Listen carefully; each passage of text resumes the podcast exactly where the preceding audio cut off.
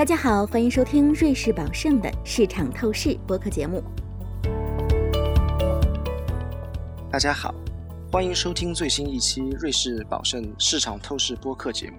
我是 Simon Song，瑞士宝盛集团香港办事处基金团队的董事。这一期节目，我们将要讨论的主题是私募信贷。我们很荣幸邀请了来自 Blue Owl 私人财富管理推广部的执行董事 Frankie Tam 参与今天的讨论。Blue Owl 是一家专注于全球私募信贷市场的另类投资管理公司，管理总资产规模超过七百一十六亿美金。希望在接下来的时间里，我和 Frankie 可以通过这一期节目，带领大家来了解私募信贷的方方面面。Frankie 您好，谢谢您来参加今天的节目。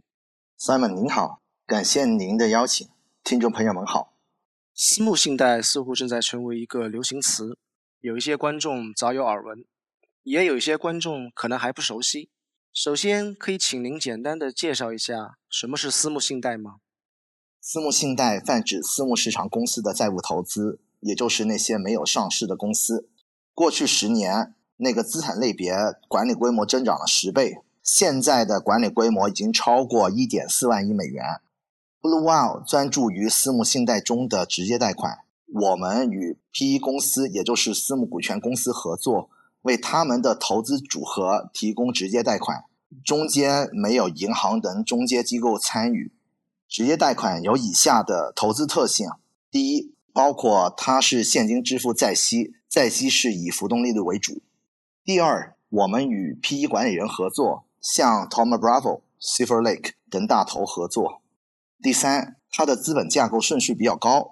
对投资者而言，私募信贷的好处是可以降低投资组合的风险，增加收益和有预测性，同时可以降低整体下行风险。谢谢您的介绍。那既然企业是直接去贷款，那么我就有这样一个问题啊，呃，企业也可以向银行借钱，或者是发债融资，那么他们为什么要向 Blue Owl 这样的私募基金来借钱呢？更严格的市场监管。和金融行业的结构性改变，减少了美国中型市场在整体融资市场取得的资本。也就是说，以前那些公司是可以问银行借钱，但现在市场已经改变了。更严格的市场监管和金融银行结构性改变，减少了美国没有上市的公司在融资市场取得的资本，所以导致于资本市场因为银行减少参与，导致于有一个融资缺口。那我们合作的公司，他们主要和我们合作主要有三个原因。第一个，确定性，相对于银行，银行是无法在找到银团之前提供报价的，但是直接贷款可以立马就给借款人报价。第二，相对于公开市场融资所需要披露的信息，直接贷款披露信息比较保密。第三，是我们可以和我们的伙伴更加紧密的合作。通过我们对行业的认知、经验还有专业，我们可以提供一个定制的方案，在更短的时间内提供职业贷款的资金。现在银行他们不再参与新发行的贷款，导致于企业对于我们私募信贷的需求比较高，来支持他们对于现有的债务再融资、成长性还有收购新的公司等需求。谢谢 Frankie。那么这样看来的话，美国企业直接贷款的这个需求还是很大的。那么问题是，你们一般都向哪些公司售出贷款呢？那比如对于公司的类型呀，或者是行业，你们有什么样的一个筛选条件？首先，我们会投资于四分领域上的领导者，那些公司一般都有良好的声誉，还有品牌价值，门槛比较高，价值地位比较强。其次。我们看重的是那些公司有持续而一直成长的收益，毕竟我们是债权的投资者，我们是依赖着收益来去融资的。第三，我们要求那些公司它的服务必须是细分领域上面的至关重要的服务，我们英文叫 mission critical，也就是说它的没有替代性是比较高的。明白了。那直接贷款或者说私募信贷本质上还是贷款，那投资者可能最关心的一个问题就是违约。那请问私募信贷在历史上的一个违约的损失率大概是多少？而且呢，因为目前我们都处于一个比较高利息的环境，那很多投资者都会好奇啊，这些直接贷款在过去利率调整的这个时期表现是如何的？直接贷款一般的违约率呢，相对于公开市场同类型的债券要低。从历史上的数据来看的话呢，违约率一般是每年百分之二，损失率是大概五十到六十个基点。现在的话呢，违约率大概是一个点，损失率是二十五到三十个基点。值得一提的是，高级抵押贷款它的回收率是比较高的，一般是可以到百分之八十。说到目前的历史环境，加息对于职业贷款的影响是正面的，因为浮息的特性。职业贷款在整个加息周期所受到的债息也会相对提高，加上现在职业贷款的需求在增加，职业贷款的利差也在拉高，双重影响下，职业贷款的表现是积极的。根据 Cliffwater 直接贷款指数表现，从零五年开始到现在，只出现过一年是负数的收益，中间这么多年，大部分是它的收益是超过百分之十的。谢谢。或许我们现在可以稍微深入一点来聊几个专业名词。那熟悉私募信贷的听众可能听过两个词，一个叫发起人担保借贷，那另一个叫第一留置权。您能不能简单去介绍一下这两个字的含义，以及他们对这个私募信贷到底意味着什么？发起人英文叫 sponsor，一般指的是私募股权公司，也就是 PE 公司。他们会为他们所持有或控制的公司取得贷款，而且进行担保，来支持他们收购、再融资或者是资本重组的业务。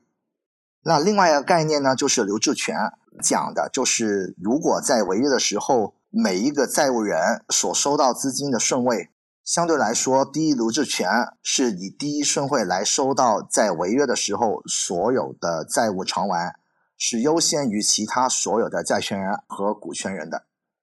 谢谢 Frankie。那您刚才提到了这个“优先”这个词，这让我联想到了另一种资产，叫啊优先贷款，英文叫 Senior Loan。那优先贷款其实也是浮动利率的，它和我们今天所讨论的这个私募信贷或者说直接贷款有什么不同呢？主要不同有四个。第一个，与优先贷款相比，私募信贷的放款人在整个资本架构上的影响更大。因为我们是直接和发起人来协商的。第二个，私募信贷在所有的契约里边是更完整的，相对于优先贷款，大多数是用 covenant，也就是简版的契约，但是私募信贷是用 full covenant，也就是完整的契约。第三，我们是在整个就贷款人的合作上面，我们是有更多的控制和主导权的。第四，从收益来说。私募信贷因为它流动性的问题呢，它是相对来说可以提高更高的收益率的。总回报的话呢，一般可以到高个位数到低双位数的一个收益率。优先贷款的话呢，一般是中个位数的收益率。